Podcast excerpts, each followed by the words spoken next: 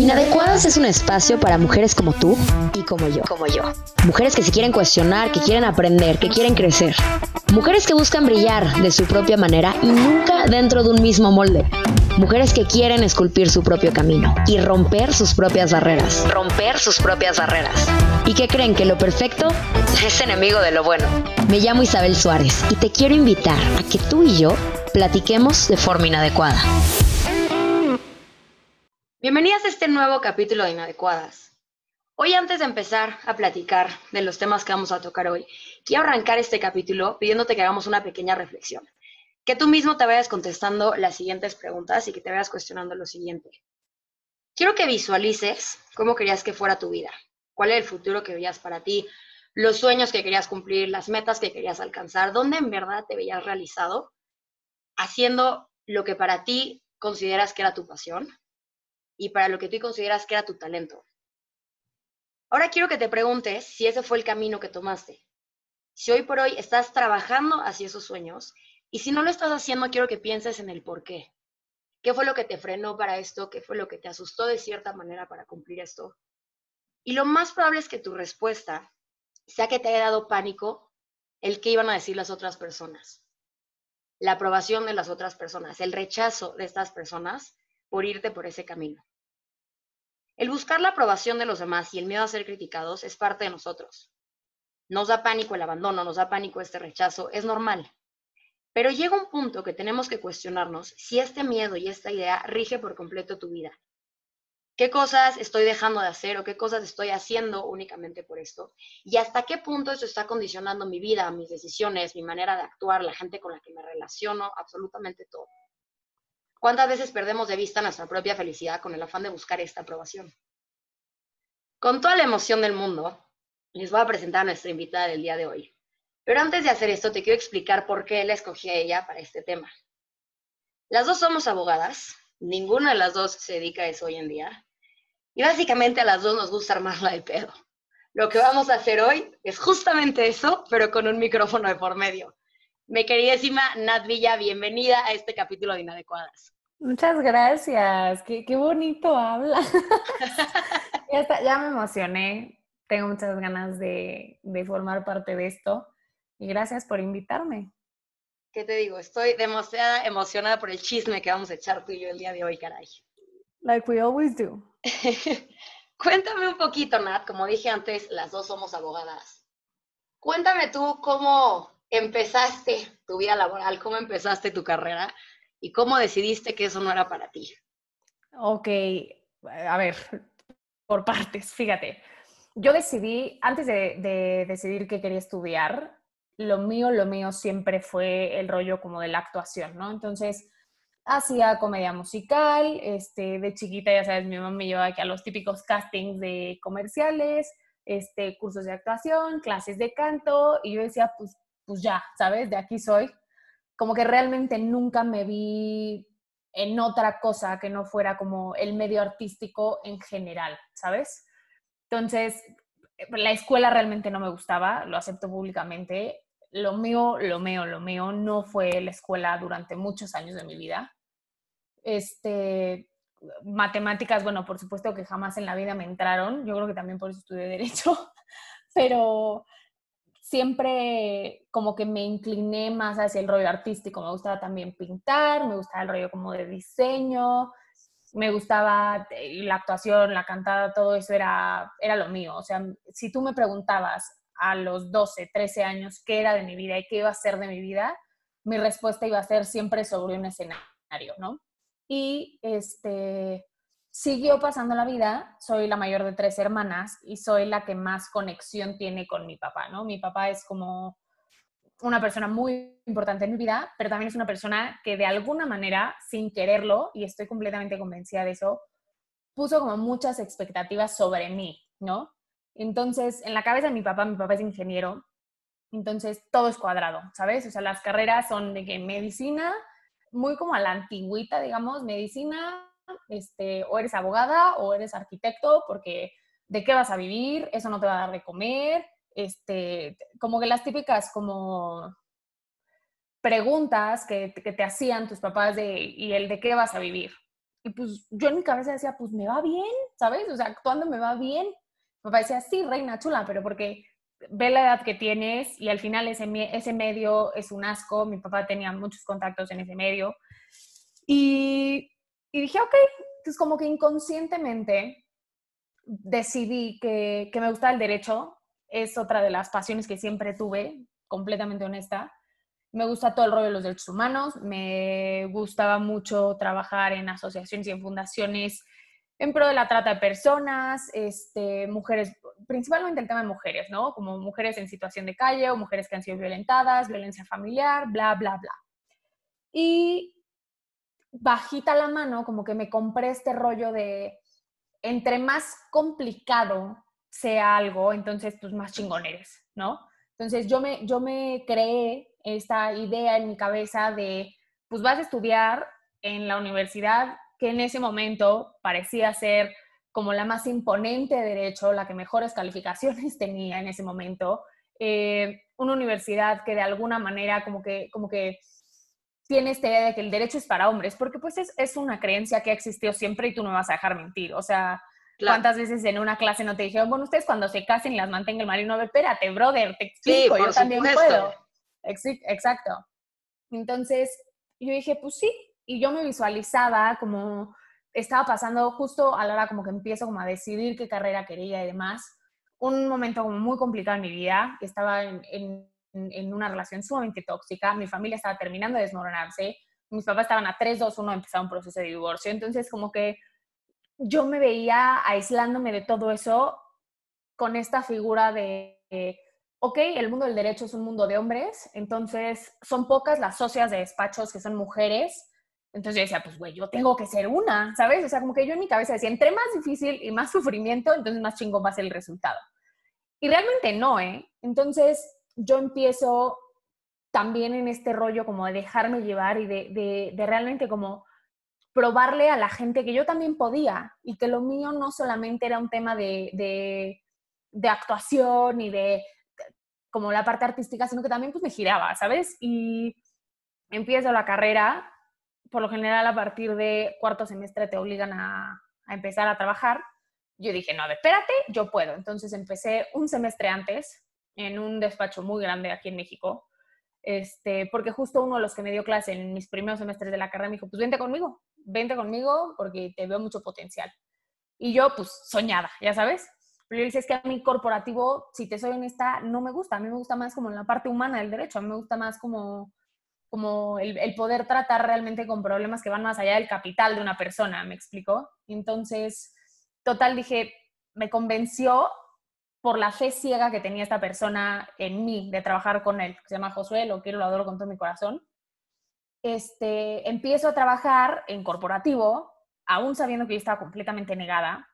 Estuve poco más de un año en, ese despacho, seguí la carrera y al mismo tiempo eh, mi novio me empezó a llevar a clases de indoor cycling.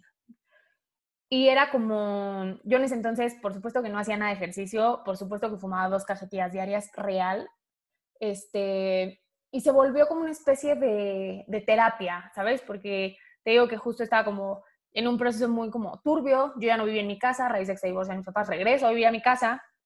Entonces, yo trabajaba en Montes Urales, pero estudiaba en Santa Fe, pero vivía en Pedregal. Entonces, mis horas muertas entre el trabajo y la universidad, yo decía, ¿qué hago? Pues me iba a hacer ejercicio. Entonces, ahí fue como el primer contacto, digamos, que tuve con, con lo que hoy es mi carrera y lo que hoy es mi profesión, ¿no? Y este, pues nada, seguí, seguí estudiando Derecho, pasó la vida y un año y medio después otro profesor me dice, oye, vente. Me empezó a gustar mucho la materia, que es una materia a la cual yo estaba negado, que es el Derecho Laboral. Y dije, órale, va, de aquí soy. Fui muy feliz y lo que más me gustaba de, de, de este trabajo es que me daba la libertad de poder dar clases de indoor cycling. Para este entonces, de que yo conocí el indoor cycling a que empecé a dar clases, pasó como un año y medio más o menos. Entonces, pues nada, básicamente fue así como cuando podía yo vivir como best of both worlds, pero al mismo tiempo me daba cuenta que sí me gustaba mucho el derecho, pero que también no era algo que me estaba llenando tanto. Y ahí fue cuando yo solita me empecé, pues así que a dejar de hacer güey y a cuestionarme de si realmente eso era lo que yo quería hacer el resto de mi vida. Porque yo veía pues, la vida de los socios de despachos que no es como te la pintan. O sea, todo el mundo jura que es como estas series gringas tipo Suits, ¿sabes? Cuando, justo no. Justo no. O sea, te explico, justo no va por ahí. Entonces, ahí fue cuando me empecé a cuestionar y todo el mundo te, empieza a decir como, es que se trata de vivir de lo que te apasiona, se trata de vivir de esto que te encanta, tiene que ser un trabajo que te encante, que si es cansado pero al mismo tiempo es divertido, entonces no la sufres, entonces que ganas la millonada, que eres súper feliz y pues sí, pero no, ¿sabes? O sea, yo descubrí por accidente mi pasión, yo descubrí por accidente lo que me gustaba y lo descubrí un día que después de un evento que hizo este estudio de indoor cycling en donde yo iba con mi novio, se me acerca conmigo el dueño y se me acerca conmigo una, una coach de ahí que quiero y adoro y que le agradezco al final porque ella me lo enseñó, que se llama Raquel. Este, oye, a ver, vente, te capacitamos. Y dije, ah, pues, pues chances sí soy buena, pero como que en mi cabeza decía, ¿cómo, güey? O sea, una abogada de coach, o sea, sí, pero no, ¿sabes? Entonces, pues yo descubrí literal por accidente, mientras disfrutaba de mi hobby, que más bien era como este escape de mi realidad, lo que hoy en día es mi pasión y a lo que me dedico. Y, creo que a ti te pasó exactamente lo mismo. Y siguió pasando el tiempo. Te conocí porque yo iba a tus clases un día que me marcaron em, y fue como entré a trabajar al estudio donde actualmente trabajo. Entonces dejé de ser solamente coach de indoor cycling para ser también coach en, de bootcamp y de funcional. Y te voy a decir que justo me identifico cañón contigo en lo que dices de, espérate, pero soy abogada y voy a entrar a dar clases, porque yo también, hoy en día doy también este, clases de ejercicio con AT en un estudio, y al principio como que tenía el, ok, sí está padrísimo esto, me llama completamente la atención, pero traía también la etiqueta de, pero es que soy abogada. Es que buscas una aprobación. Muy por supuesto, sí, por supuesto. Y todavía te voy a decir que hoy en día siento que está un poquito más normalizado el tema de ser coach en un estudio. Porque, se puso de moda. Empezamos, que fue hace como dos años y medio, tres más o menos, era algo muy raro. O sea, como que la gente seguía sin entender qué era esto de, dar clases en un estudio. Entonces, me acuerdo cuando dije, órale, va, sí, voy por todo, este, audición, no entro al estudio, lo que sea. Cuando en mis clases de derecho me preguntaban, ¿y tú a qué te dedicas? Dios, era... No me atrevía, o sea, no, no, no me atrevía a contestar. Totalmente. Durante mucho tiempo yo seguía diciendo que seguía trabajando en el despacho, que ya no trabajaba, pero claro que si los profesores me preguntaban, yo decía, sí, claro, trabajo en tal lugar, litigio civil y corporativo, por supuesto. Y yo era la niña más feliz dando clases, pero aún así tenía el, sé que estoy rayada, pero qué pánico decir esto. Y también porque, porque estás, estábamos en un terreno muy incierto, ¿sabes? Claro. Como que la gente piensa que esto es una carrera de moda y, justo no. O sea, por, por, yo comparaba mucho México con Estados Unidos, porque en Estados Unidos es una carrera. En Estados Unidos la gente lo ve así como llegas a una comida y dices, hola, soy Isabel y soy abogada. En Estados Unidos llegas y dices, hola, soy fulana de tal y soy indoor cycling coach o soy coach de running o soy entrenadora personal. Y no hay un tema. Aquí como que teníamos todavía esta, esta idea muy como conservadora de un entrenador personal, es este cuate que trabaja en un gimnasio convencional y que a duras penas y, y, lavar mar, ¿sabes? O sea, como que era una carrera de, de, alguna manera como de consolación. Y justo, justo, justo no, ¿sabes? Sí. Y, y durante mucho tiempo me pasaba también el, y, a qué se dedican? Yo mucho tiempo combiné las dos carreras, o sea, ser abogada junto con eh, vivir literalmente del fitness porque te daba pánico dejar la otra. Yo también lo intenté. Total. Estábamos total. locas. Era como esta... No lo quiero soltar. Exacto. Porque como si lo este suelto, fracasé como abogada y no lo logré. No pude. exacto. Porque aparte también pasa que mucha gente que se dedica al derecho eventualmente termina por dejarlo. Y por lo menos a mí algo que me pasaba mucho era, yo, yo soy terca, o sea, eso creo que no te lo tengo que explicar a ti, pero chance a la audiencia. Yo soy terca, o sea, de naturaleza. Y y yo siempre crecí, mi papá siempre dice que a mí me educó como niño, que, que dice que, que, yo nunca voy a necesitar ni casarme, ni nada para ser una mujer plena, ¿sabes? O sea, que yo siempre voy a poder mantenerme a mí misma, que yo siempre voy a tener un trabajo padre, que yo siempre voy a tener un puesto importante, o sea, como que yo fue, fue con, con lo que crecí, ¿sabes? Entonces, yo me acuerdo que al principio como que mi papá pues sí venía a mis clases, pero decía, pues sí, órale, qué padre que la niña esté haciendo ejercicio, porque mi papá es una persona súper deportista, es maratonista, este, hace ultramaratones, ya sabes. Entonces, como que él veía, pues sí, qué padre que también le gusta el ejercicio, pero mi hija es abogada, ¿sabes? O sea, entonces, y mi papá y mis hermanas y, muchísima gente, y curiosamente mi novio, que también es abogado, fue el, primero en decirme, ¿por qué no te dejas ya de, de chistes? ¿Y por qué no te dejas ya de bromas? ¿Y por qué no te dejas ya de cuestionamientos? Y empiezas a vivir de lo que te hace feliz y empiezas a vivir de lo que realmente te apasiona y empiezas a vivir de lo que hoy por hoy te deja, ¿sabes? Porque yo literal llego a un punto en que económicamente me convenía más ser coach que ser sí, Por supuesto. Y sabes qué creo que pasa, que se me hace la parte como más complicada de esto. Vas creciendo con estas expectativas y comentarios que te ha dicho la gente y forma en la que fuiste acomodando tu personalidad justamente por esta aprobación, que te creas y te compras tú una identidad que, no necesariamente es tuya. Exacto. Yo crecí con esta identidad de yo era este, la niña que iba para derecho, yo moría de ganas de estudiar comunicación. Y todo el mundo me decía, no, a derecho, derecho, derecho. Y yo, por, no, pues es que debates muy bien. ¿Sabes? Eh, eh, debatí en la carrera una vez y fue en clase de comunicación oral y escrita. O sea, fue un fraude lo que me vendieron. Pero te digo, yo crecí con esta, con esta identidad ya que la gente me decía, no, es que comunicación no es para ti porque es una carrera mientras me caso, vete por derecho porque tú no eres así. Y por dejarme llevar por eso, no hice lo que en verdad yo quería. Pero no solo eso, empecé yo a generar un personaje mío que de repente... de doña chingona. Exacto. Y de repente llega un punto que dices, a ver, es que no le tengo que probar nada a nadie. O sea, este personaje yo solita me lo puse, yo solita lo estuve alimentando y lo estuve inculcando dentro de mí y le estoy intentando probar tantas cosas a las personas que me está desgastando. En mi caso, yo quería probar que yo era la mujer que podía estudiar derecho, entonces en un examen oral yo podía tener un mejor examen de un hombre porque me dijeron tantas veces en mi carrera que una mujer no podía.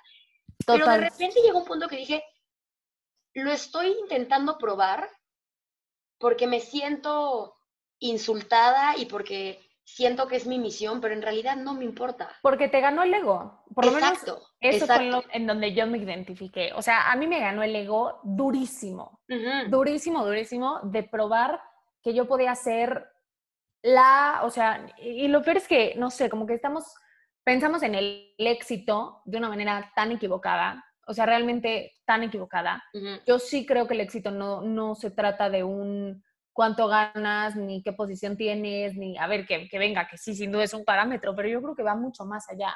Porque al final del día, yo, yo siempre digo que, que, la decisión correcta no necesariamente va a ser la más aplaudida, ¿sabes? Por supuesto. Cuando yo decidí renunciar a mi, a, a mi carrera de derecho, yo me tardé como un año en aceptárselo a mis hermanas, en aceptárselo a mi papá y en aceptárselo a la gente que estaba a mi alrededor el único que sabía era mi novio porque, pues, venga, vive conmigo, ¿sabes? Y como que no había manera de, esconderlo.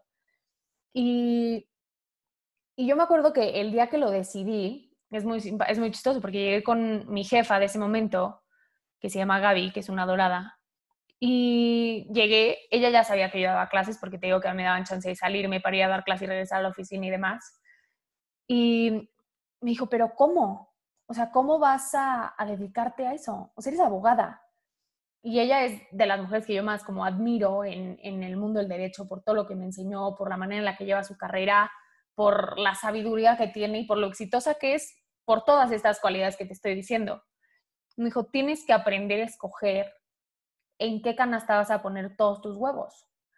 Y yo salí, ya, o la garganta cerrada, temblando, a dos de llorar, y pasó la vida, pasó la vida, y hace poco, ya habían pasado dos años de que yo salí de este despacho, fue a mi clase, fue a una clase mía a las seis de la mañana y me acuerdo que me la encontré saliendo, me dio toda la emoción del mundo verla y me dijo, ¿sabes qué?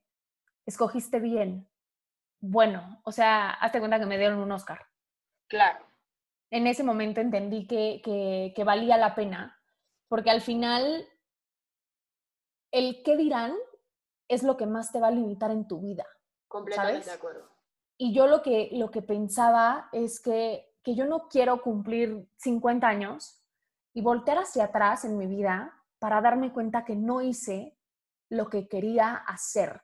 Y ojo, no se trata de vivir haciendo, o sea, estupidez y media. No, a ver, no, no va, no va por ahí. Pero yo no quería cuestionarme por qué no hice algo que, que realmente me apasionaba tanto solamente por el miedo a perder como esta credibilidad y esta aprobación de la gente que me rodeaba. Porque creo que, que, nunca debes, si, si, a mí hoy por hoy alguien se me acerca y me pregunta cuál sería como el consejo que, que me daría, sería la decisión correcta no siempre va a ser la más aplaudida y justo por eso nunca dejes de hacer algo por alguien más. Porque al final del día eres tú y solo tú quien se va a ir a dormir con las consecuencias de sus actos. Eres tú y solo tú quien va a decir, híjole, sí, la regué, pero guess what? Me caí, me sacudí, me levanté y aprendí. ¿Sabes? Totalmente. Totalmente. Creo que el miedo más peligroso que podemos tener es justamente eso. El no voy a hacer algo por el que dirán. Llegas a un punto que ni siquiera te estás limitando las cosas que estás haciendo, sino que estás dejando de conocer o de explotar talentos que ni siquiera... Y de vivir.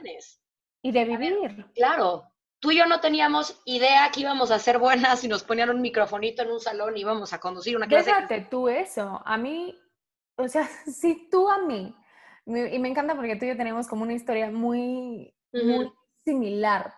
Yo no hacía ejercicio, Isa, pero venga, ni en defensa propia. O si, si me veías correr, corre conmigo porque seguramente algo estaba pasando.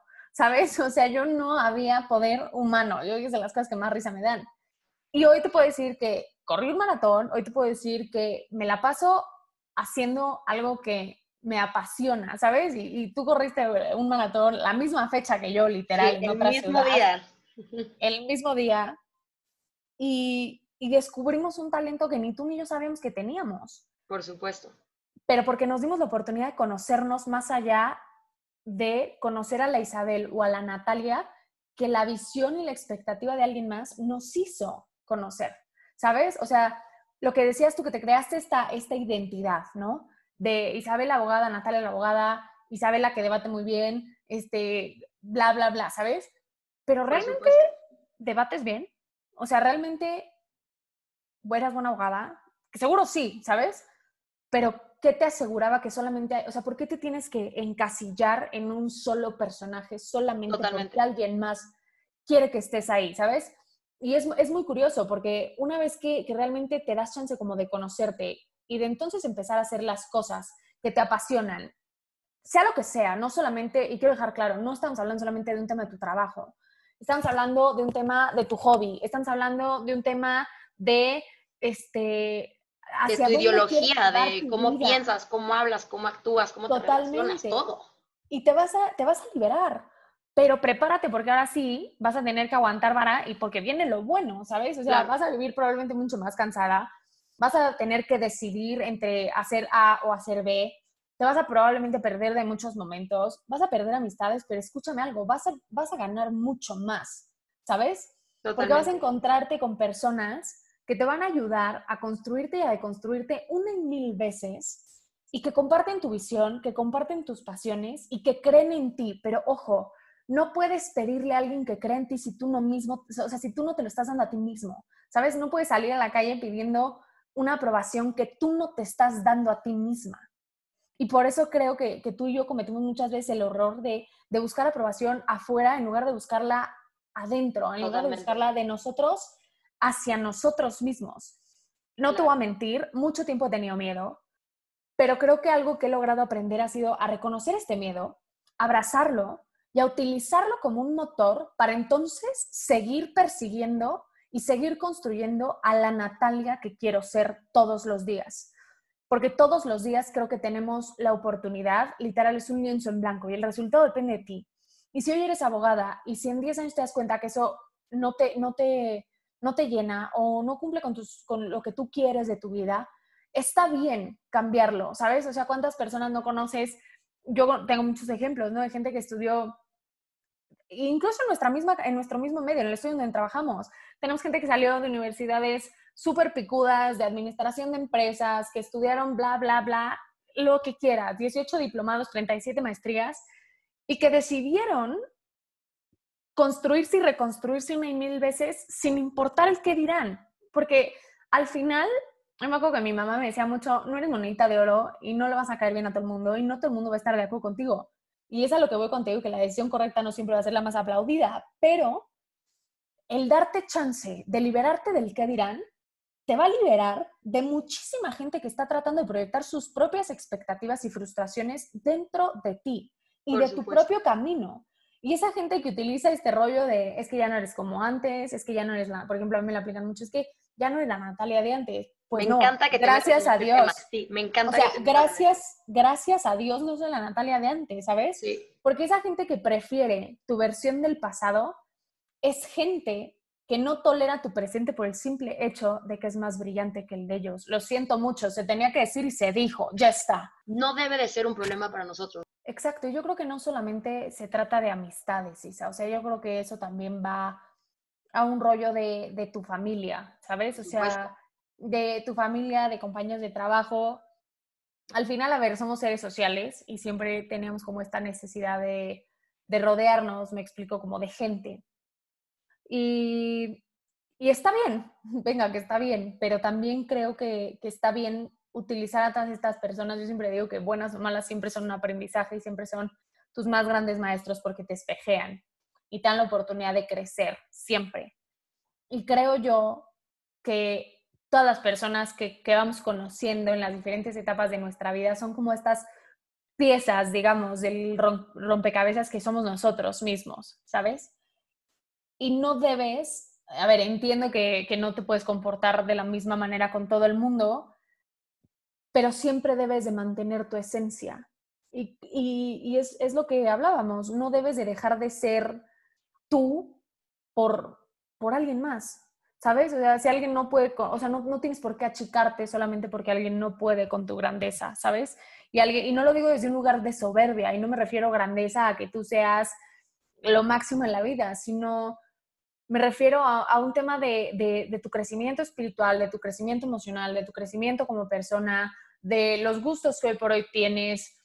¿Sabes? Yo creo que, no hay acto de amor propio más grande que el presentarte ante el, mundo tal y como eres.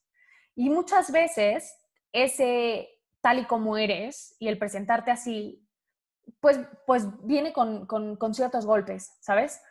porque muchas veces no te van a aceptar tal cual. Pero al final del día, insisto, ¿quién se va a dormir pensando en las consecuencias de los actos de cada uno? Solo tú, ¿sabes?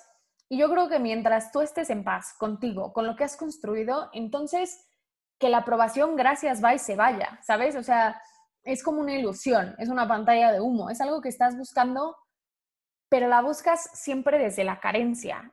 Porque una vez que tú te apruebas, y una vez que tú te valoras, y una vez que tú te aceptas, y una vez que te, enorgulleces de quién eres y de quién has construido, con tus cosas buenas, con tus cosas malas, con tus pasiones en la vida, a lo que te lo que sea.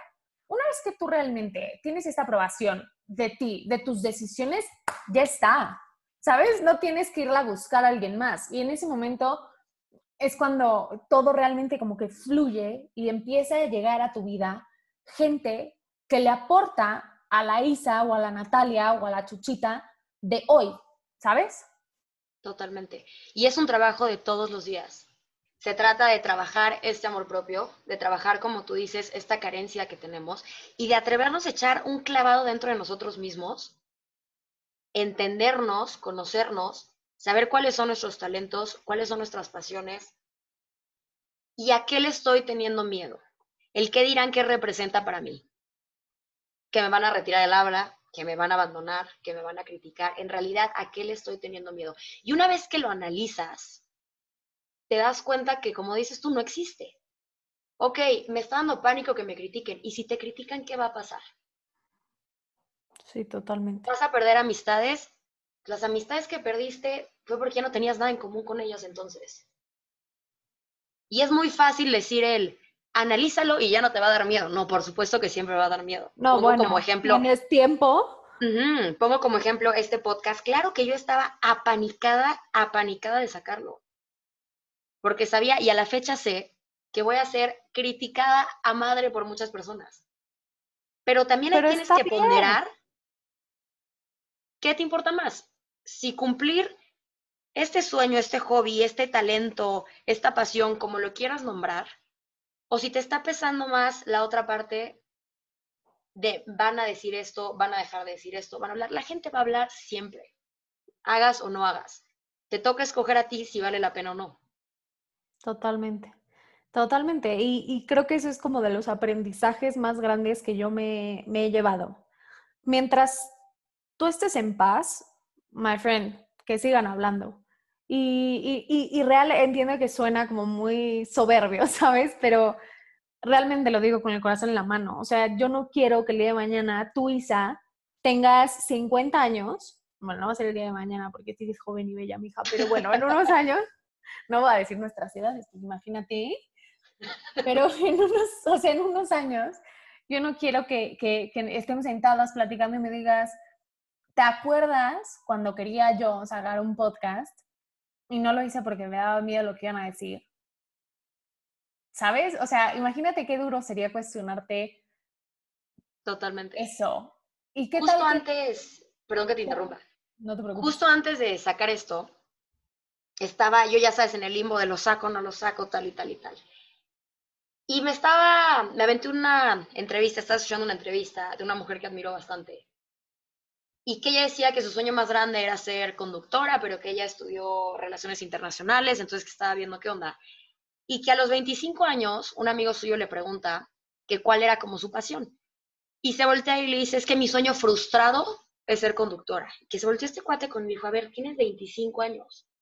O sea, a los 25 años no tienes permitido tener un sueño frustrado. Sí, Y ahí ¿cómo? fue cuando me entró este chip de decir, oye, pues me aviento. Y si sale poca madre, que salga poca madre. Y si no, pues no pasa nada. Y nos reiremos del tema. Exacto. Y probablemente con mi humor te haré 18 chistes negros cada vez que te vea. Por supuesto. Y nos Pero reiremos. Prefiero eso. Sí, a en- te vas- 20 años voltear y decir, ¿por qué nunca lo hice? Totalmente, to- total, total, totalmente. Sabes, yo creo que, que la vida está para gastársela y, y está para gastársela en ti. O sea, eres tu inversión más grande.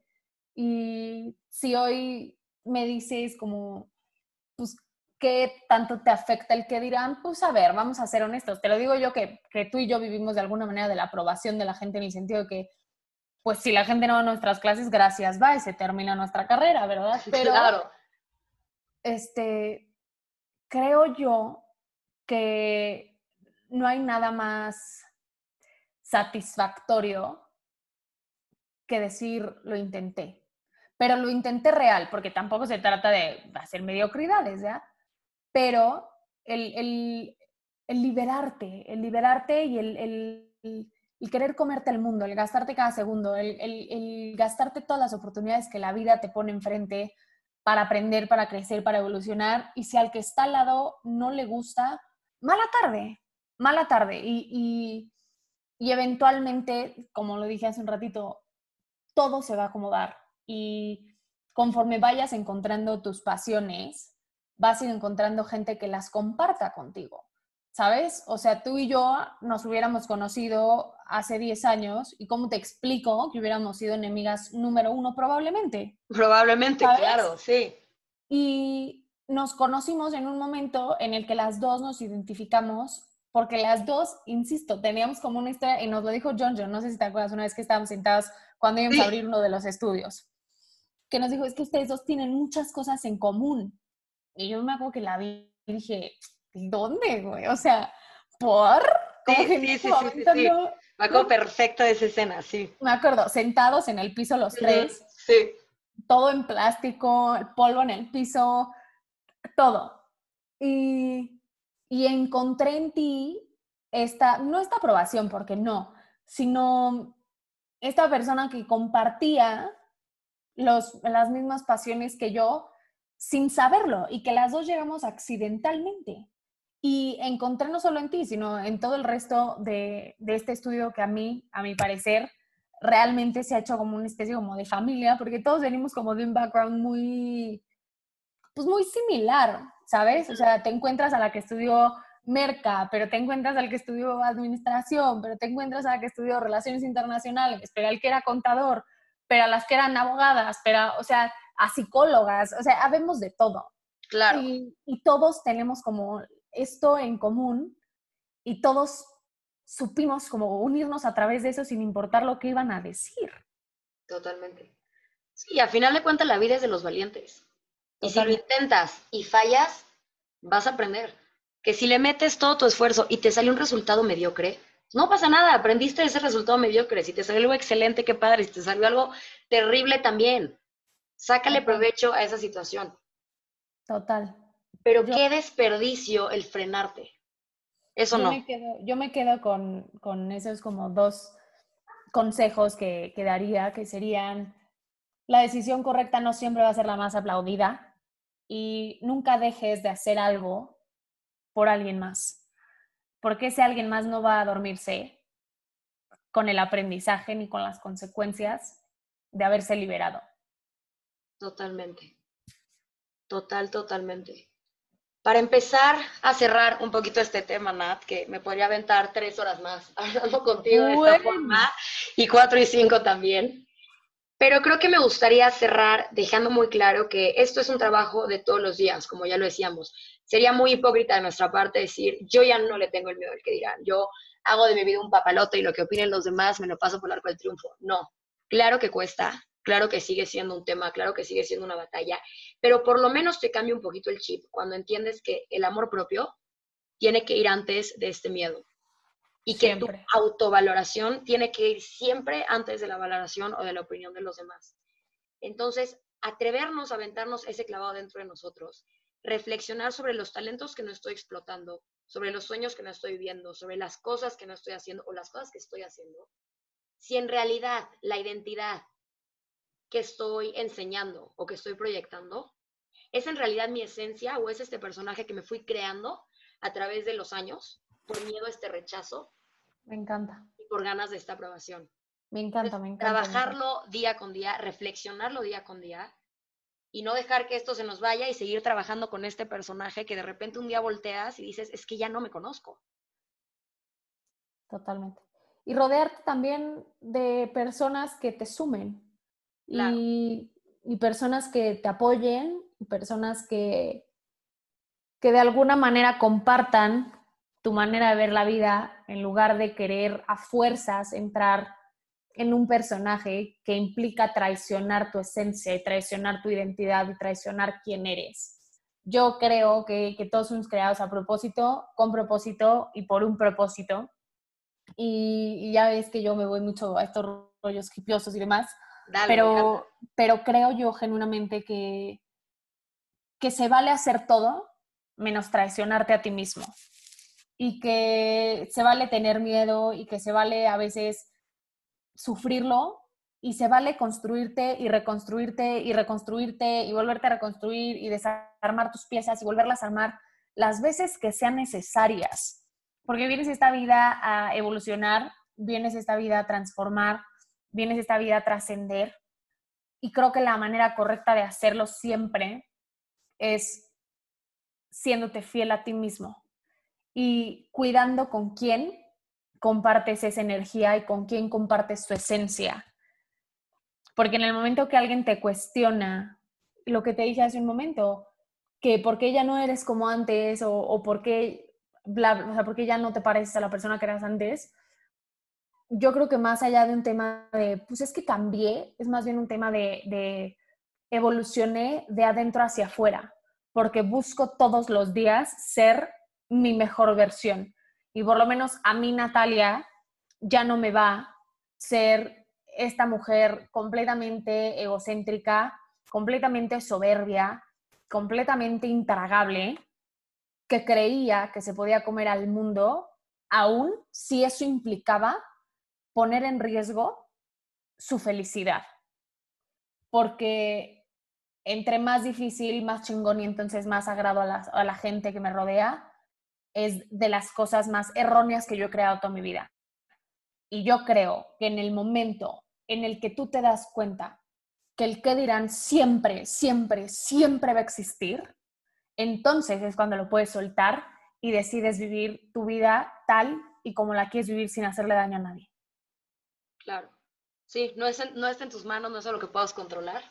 Lo único que puedes hacer es decidir si vas a dejar que te frene o no. Totalmente. Seguir creciendo, seguir brillando y seguir luchando por ser tu mejor versión todos los días. Completamente. Minat, gracias por estar aquí el día de hoy. Disfruté esta conversación de forma enorme. Digo que si nos dieran cinco o seis horas más, nos las damos, por supuesto que sí. ¿Cómo? Te armo una temporada de podcast. ¿No me sientes? Gracias por estar aquí con nosotras, Minat. Gracias a las que nos están escuchando. Y nos vemos en el siguiente capítulo por Inadecuadas.